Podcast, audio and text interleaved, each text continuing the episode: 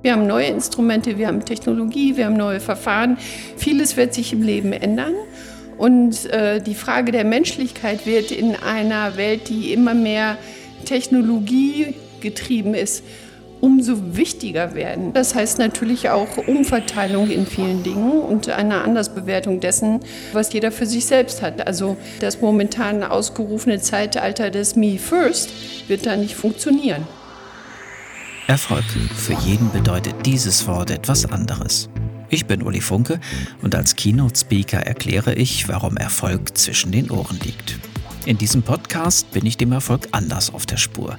Meine Gäste erzählen uns, was für sie Erfolg ausmacht und welches ihre persönlichen Erfolgsgeheimnisse sind. Mehr zu mir und diesem Podcast findet ihr auf ulifunke.com. Dieser Podcast wird präsentiert von Narando. Mit Narando verwandeln Sie Ihre Blogposts in interessante Audiobeiträge. Von echten Sprechern vorgelesen. Mehr Infos auf narando.com. Ich bin dem Erfolg auf der Spur heute im wunderschönen Gütersloh in Ostwestfalen und ich habe die Ehre, eine ganz besondere Frau heute an meiner Seite als Gast begrüßen zu dürfen, Dr. Brigitte Mohn. Sie ist Tochter von Reinhard und Liz Mohn. Sie ist Mitglied der Gesellschafterversammlung der Bertelsmann Verwaltungsgesellschaft, Vorstandsmitglied der Bertelsmann Stiftung, Vorsitzende des Kuratoriums der Stiftung Deutsche Schlaganfallhilfe und an der Stelle höre ich jetzt einfach mal auf. Ich glaube, da könnten wir sonst den ganzen Podcast voll machen mit dem, was Sie auch an äh, Ämtern ausfüllen. Ich freue mich, dass Sie heute Zeit für uns haben als Gast in dem Podcast. Hm, vielen Dank. Sie haben ein wunderschönes Büro. Wir haben gerade schon festgestellt, es ist sehr schade, dass man diesen tollen Ausblick des Büros nicht hören kann. Es ist ein wunderschön angelegter See mit Schwänen, ich glaube Gänsen. Und mein, mein erster Eindruck äh, oder mein erstes Gefühl, als ich ins Büro kam, war toll. Da kann man sich wirklich mal schön ans Fenster stellen und auch die Gedanken schön schweifen lassen. Machen Sie das? Haben Sie da Zeit für? Doch, also äh, aus dem Fenster gucken und die Natur äh, ins Zimmer integrieren und reinlassen, mache ich sehr häufig. Weil ähm, die Kreativität liegt auch in der Kraft der Gedanken und in der Ruhe, die man manchmal bei sich selber finden muss. Und der Blick nach draußen hilft dann manchmal. Bei all dem, was Sie so in Ihrem Lebenslauf erfahren haben, wie ist da so Ihre eigene Definition mittlerweile von diesem Begriff Erfolg? Ich denke, der Erfolg ist äh, die Zufriedenheit zu finden äh, in der Tätigkeit, die man in der momentanen Lebensphase ausübt. Das ist die Sinnerfüllung, die man im Leben mit der Tätigkeit findet, aber auch mit den Menschen, denen man begegnet. Das ist so eine ganz schöne Kombination, die man, also die ich erfahren durfte und ich glaube auch viele andere Menschen. Und ich glaube, was ganz wichtig ist, äh, den Weg zu sich selber zu finden. Weil wenn man anfängt zu studieren, hat man ganz viele Träume, Vorstellungen und wahrscheinlich auch äh, Gedanken, wo man am Ende des Lebens mit seiner beruflichen Tätigkeit ist. Und das ändert sich ganz oft. Ich kann mir vorstellen, dass wenn man in eine Familie geboren wird, die zu so einem Weltkonzern wie dem Bertelsmann gehört, ist vieles anders. Auch was einen selber und die eigene Identität angeht, als in vielen, vielen anderen Familien. Sie sind dann ja auch ganz bewusst ins Ausland gegangen. Ähm, war das für Sie ein Schritt, dass Sie gesagt haben, ich brauche jetzt erstmal eben ein bisschen Abstand, um zu mir selber zu finden, mir selber ein bisschen näher zu kommen oder waren das andere Gründe, die Sie dahin geführt haben? Nein, mein Vater hat uns Kinder alle ermutigt, ins Ausland zu gehen und auf die eigenen Füße zu kommen. Und ich glaube, das ist der beste Weg gewesen, in der Tat, äh, um seinen eigenen Weg zu finden. Und das würde ich auch allen jungen Menschen wünschen, erstmal den eigenen Weg gehen zu können. Und äh, gerade, sagen wir mal, Unternehmerkinder haben ja vielfältige Herausforderungen, die sie zu bewältigen haben. Äh, und das geht vielen so, ähm, dass sie dann ja durchaus äh, überlegen, ob sie ins eigene Familienunternehmen nachher gehen oder woanders hingehen möchten. Ähm, und da gibt es bestimmt viele Erwartungshalten seitens der Familie, aber auch seitens der Gesellschaft. Meine Eltern waren da sehr offen und haben uns den Weg da freigegeben. Und ähm, ich kann das nur begrüßen, wenn man im Ausland ist, lernt man andere Kulturen kennen, man lernt andere Lebensweisen kennen, man relativiert insbesondere das, was man im eigenen Land erfährt und natürlich aus dem, aus der eigenen Umgebung. Man wird viel, viel offener und reflektiver und das kann man nachher im beruflichen Alltag immer wieder nutzen. Sie haben gesagt, Erfolg hat für Sie eben was damit zu tun, man selber zu sein, sich selber näher zu kommen. Ähm, wir haben in den Neurowissenschaften diesen schönen Begriff der Selbstwirksamkeit. Mhm. Das bezeichnet, ich drücke es genau. jetzt mal auch für unsere Hörer ein bisschen leidenhaft aus, wenn man von dem, was der Verstand einem rät und dem, was der Körper einem an Gefühl dazu gibt, wenn man da in Einklang ist, dann ist man selbstwirksam und das ist so ein bisschen auch meine persönliche Definition von erfolgreich sein. Wenn man das erreicht hat, ist man erfolgreich. Wie machen Sie das selber bei all diesen Aufgaben, den Herausforderungen, denen Sie gegenüberstehen, dass Sie da in so einer Art Gleichgewicht bleiben? Ich glaube, das ist äh, das Privileg, dass ich einen sehr langfristigen Freundeskreis habe, der mich immer wieder erdet. Auch das, glaube ich, ist ganz wichtig, dass man Menschen an der Seite hat, äh, die äh, mit Offenheit einem immer wieder begegnen dass man diese Frage, was ist für mich wichtig im Leben, immer wieder stellt. Ähm, also wie wichtig ist einem Erfolg, sagen wir mal, in der Weiterentwicklung der eigenen Persönlichkeit. Und ich glaube, was mich sicherlich immer wieder in Frage stellt, und das halte ich für sehr wichtig, insbesondere den Erfolg, sind meine Kinder. Weil nichts ist ehrlicher und reflektiver als äh, die Kinder. Und ich glaube, das ist sehr gut so, dass das auch so ist. Und dann natürlich, wenn man sich die Außenbedingungen anguckt. Ich bin in dieser Generation geboren, die in Frieden aufwachsen durfte. Äh, und wenn man viel reist, erlebt man auch viele andere Dinge. Und ich glaube, das bringt einen immer wieder zu sich selbst zurück, wenn man aus diesen Ländern nach Hause fliegt und man dann vieles erlebt hat, dass man dann so sagt, was ist ja eigentlich wirklich wichtig im Leben? Und ich finde das eine sehr positive Erfahrung, dass wir hier in noch einem so geschützten Raum leben dürfen. In meiner Wahrnehmung ist es so, dass gerade in Konzernen, in größeren Unternehmen auch auf der ich sag mal, obersten Führungsebene, wenn es familiengeführte Unternehmen sind, eben auch bei den Familien ein extremer Druck da ist und ähm, der Mut, mehr Mensch zu sein, manchmal fehlt. Und das, was ich bei Ihnen spüre, so wie ich Sie auch kennengelernt habe, äh, da ist extrem viel Menschlichkeit. Wie bewahren Sie sich diese Menschlichkeit eben trotz diesen ganzen Drucks, wir kommen ja aus äh, einem theologischen, sagen wir mal, geführten Verlagshaus und äh, die Erziehung meiner Eltern, auch wenn sie nicht spirituell war, war doch sehr, sagen wir mal, äh, geerdet.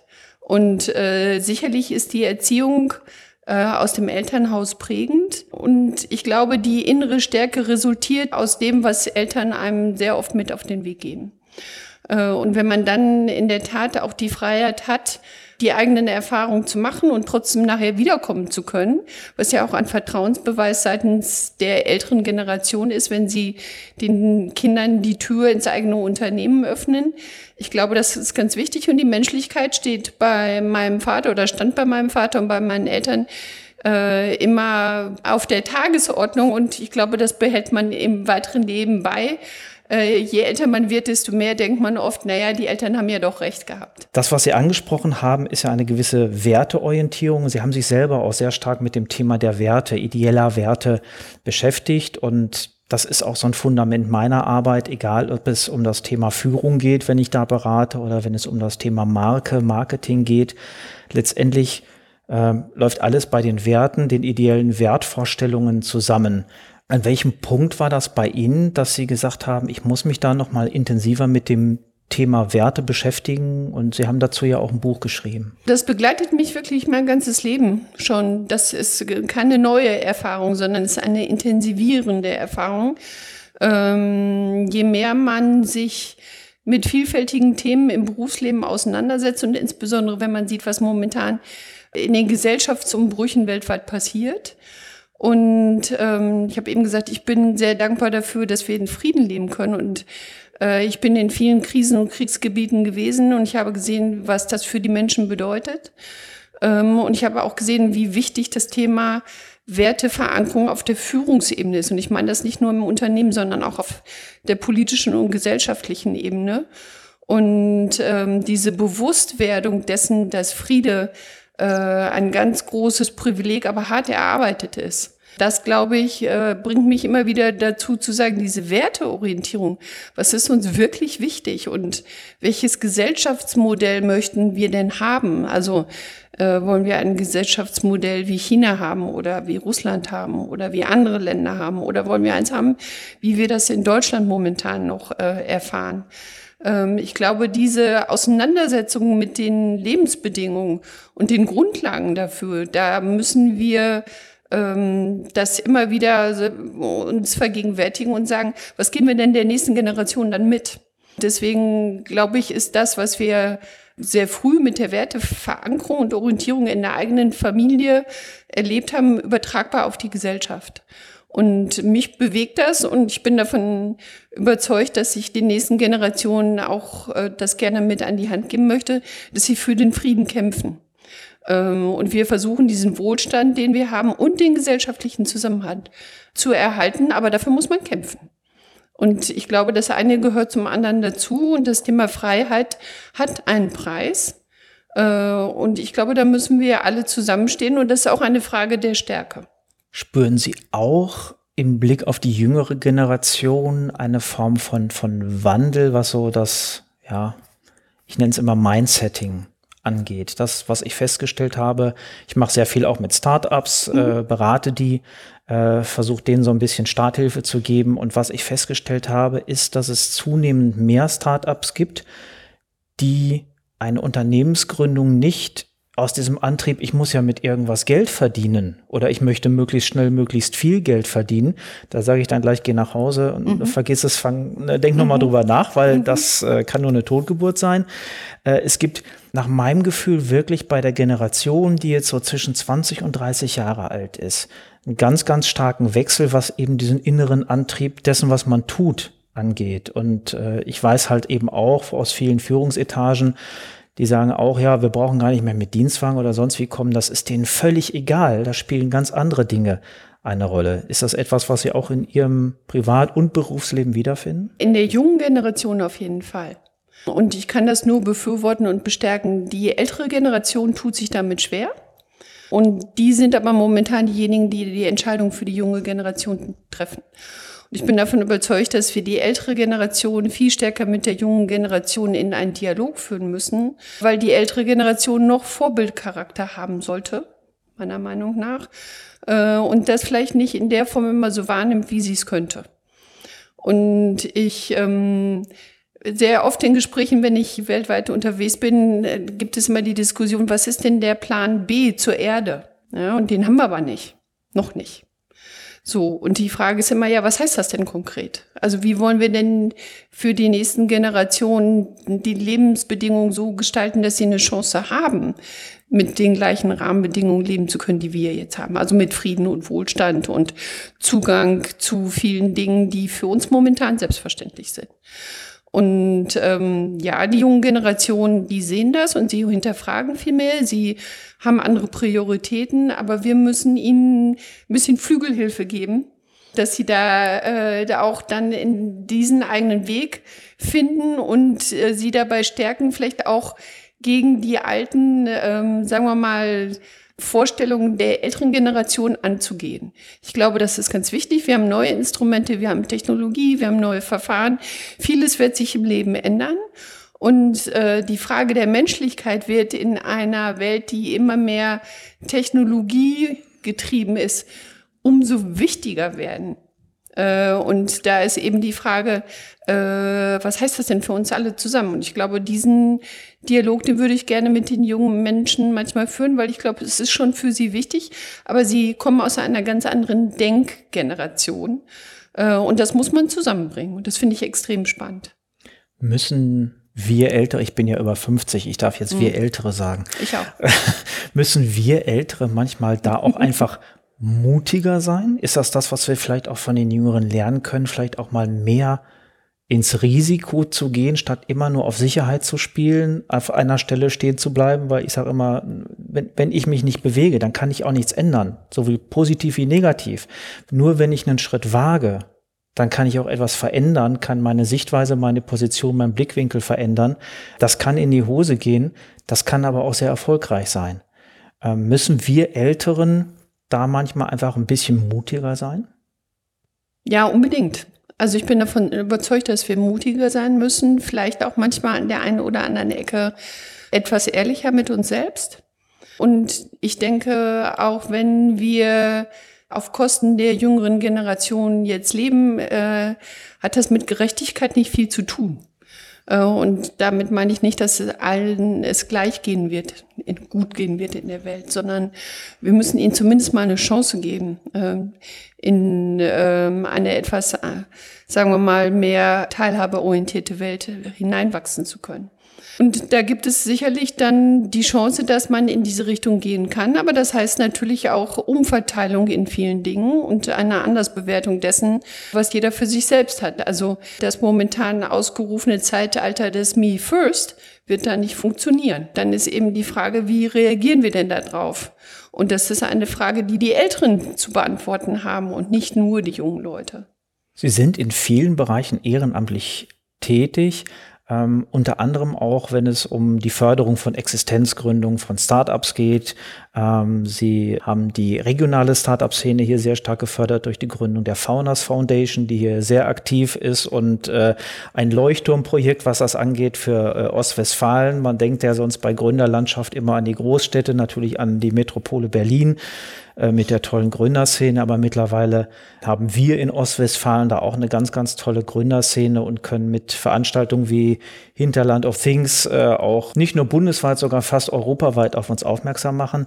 War das die Verknüpfung, die Älteren und die Jüngeren zusammenzubringen, Start-ups und ein großes Unternehmen wie äh, Bertelsmann zusammenzubringen für diese Initiative? Es war die Überlegung, die mein Vater ja immer auch schon hatte, äh, Unternehmertum zu fördern und immer wieder Gegebenes in Frage zu stellen. Das machen die jungen Leute ja. Also mit ihren ganzen Geschäftsmodellen sind sie ja proaktiv, schumpetersches Prinzip, zum Teil zumindestens, äh, zu sagen, so, wir machen das jetzt anders. Genau das brauchen wir ähm, aber dann in der Verknüpfung sozusagen der schon Industrie oder der Unternehmer, die vor Ort sehr erfolgreich waren.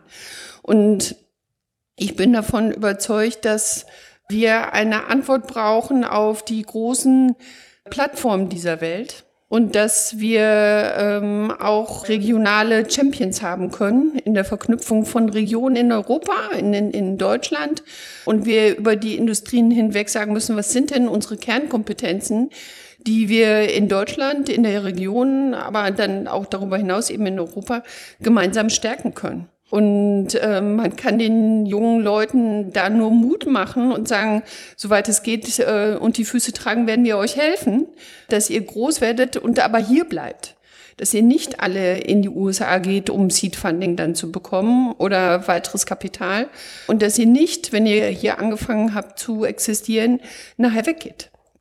Und sondern wir brauchen diese jungen Leute wirklich hier und deswegen bin ich auch davon überzeugt, dass man regionale Wirtschaftsförderung ohne diese Kombination von äh, traditioneller Industrie mit, äh, mit innovativen jungen Unternehmern, Startups, äh, zu verknüpfen, dass das nicht gehen wird.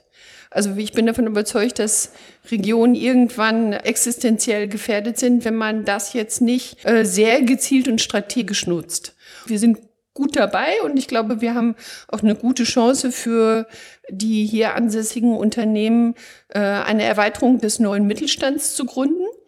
Und ich würde mir wünschen, und wir sind auch mit der Founders Foundation dabei, dass das in andere Regionen übertragen wird. Und ich bin davon überzeugt, dass mittelständische Unternehmen dadurch eine Riesenerweiterung, einen, einen Benefit haben, wenn sie die jungen Unternehmer da an, an die Hand nehmen und ihnen zeigen, dass das keine Konkurrenz, keine Konkurrenzveranstaltung ist, sondern dass das ein Miteinander sein kann. Für beide Seiten. Das heißt, beide Seiten können auch voneinander lernen. Was, was kann man als, sagen wir mal, Großkonzern von Startups lernen und umgekehrt? Die Freiheit zu denken und alles über den Haufen zu werfen und manchmal ganz anders äh, zu arbeiten, als das vielleicht im Großkonzern gegeben ist. Und die jungen Leute kennen noch nicht den Aufbau von, von Management-Teams, die haben viele Erfahrungen nicht im Marketing, in der Entwicklung von Mitarbeiterkarrieren, im Aufbau von Vertriebssystemen. Also viele Dinge, die ein, ein, sagen wir mal, traditionelles Unternehmen gelernt hat über die Zeit, das müssen die äh, sich erst mühsam erarbeiten. Und natürlich auch die Akquisition von Kunden und Relationship Management. Auch da, ne, wie kann man Langzeitkundenpflege betreiben? Das sind alles Dinge, die, genau wie jedes andere Unternehmen auch, muss ein junges Unternehmen als Startup bezeichnet, lernen. Wenn Sie Sie waren ja auch äh, viele Jahre äh, unternehmensberaterisch tätig und haben auch viele andere verschiedene Seiten gesehen. Wenn Sie jetzt so einen Ratgeber schreiben sollten zum Thema Erfolg, wie man, wie man unternehmerisch erfolgreich ist, gibt es da so etwas aus Ihrer Lebenserfahrung, von dem Sie sagen, wenn man das und das und das macht, dann hat man eine sehr, sehr große Wahrscheinlichkeit, erfolgreich zu sein oder es ist vielleicht sogar eine Grundbedingung, um überhaupt erfolgreich sein zu können? Die Grundbedingung ist ähm, choose the right people. Also man muss sich die richtigen Leute als Team holen. Das zweite ist only work in networks. Wir sind in einer anderen Ära angekommen, wo das Thema Shared Economy und Shared Knowledge einfach eine Riesenrolle spielt. Das, ähm, das ist sicherlich ganz, ganz anders. Das dritte ist ähm, be open to change. Und ich glaube, das trifft jeden Großkonzern, das trifft insbesondere die Startup-Welt, die viel, viel schneller reagieren muss auf Veränderungen. Das, glaube ich, ist extrem wichtig. Und ähm, eines der zentralen Themen ist, be consistent, Focus. Ich glaube, auch das müssen die jungen Leute erstmal lernen. Und dann äh, zum Schluss ist es so, you have to grow. Um, you have to be patient. Also Sie haben ganz am Anfang haben Sie das eben erwähnt. 70 Prozent der Startups gehen ja nachher aus dem Markt, werden nicht langfristig erfolgreich. Es ist wie jedes Unternehmen, es muss über die Zeit wachsen. Ja, und das ist äh, ganz harte Aufbauarbeit.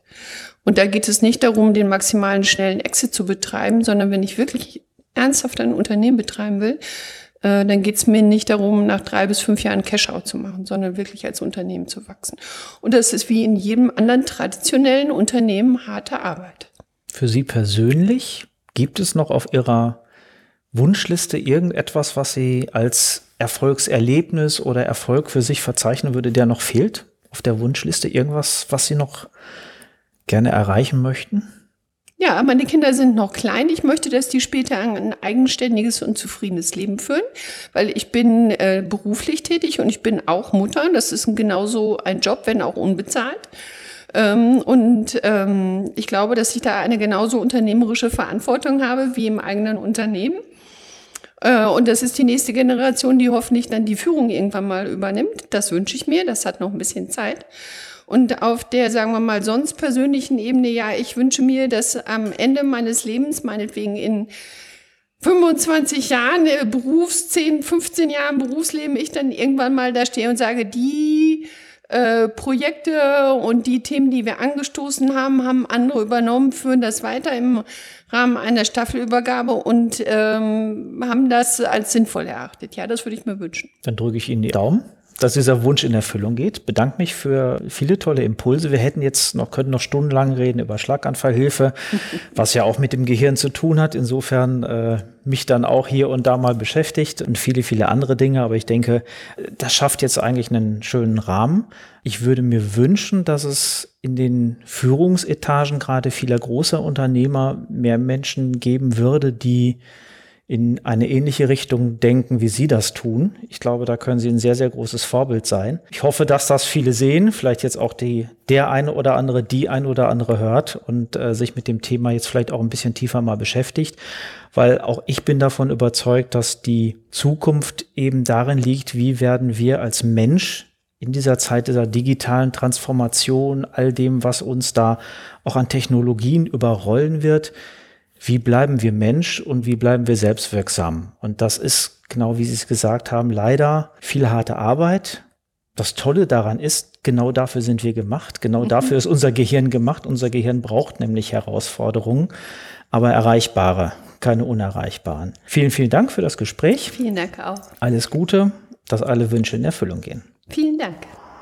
Das war dem Erfolg auf der Spur mit Uli Funke. Mehr zu mir und diesem Podcast findet ihr auf ulifunke.com. Diese Podcast-Folge wurde präsentiert von Narando. Mit Narando verwandeln Sie Ihre Blogposts in interessante Audiobeiträge. Von echten Sprechern vorgelesen. Der so produzierte Blogcast lässt sich direkt auf Ihrer Webseite abspielen und natürlich auch bei Spotify, Apple Podcast und Co. Mehr Infos auf narando.com.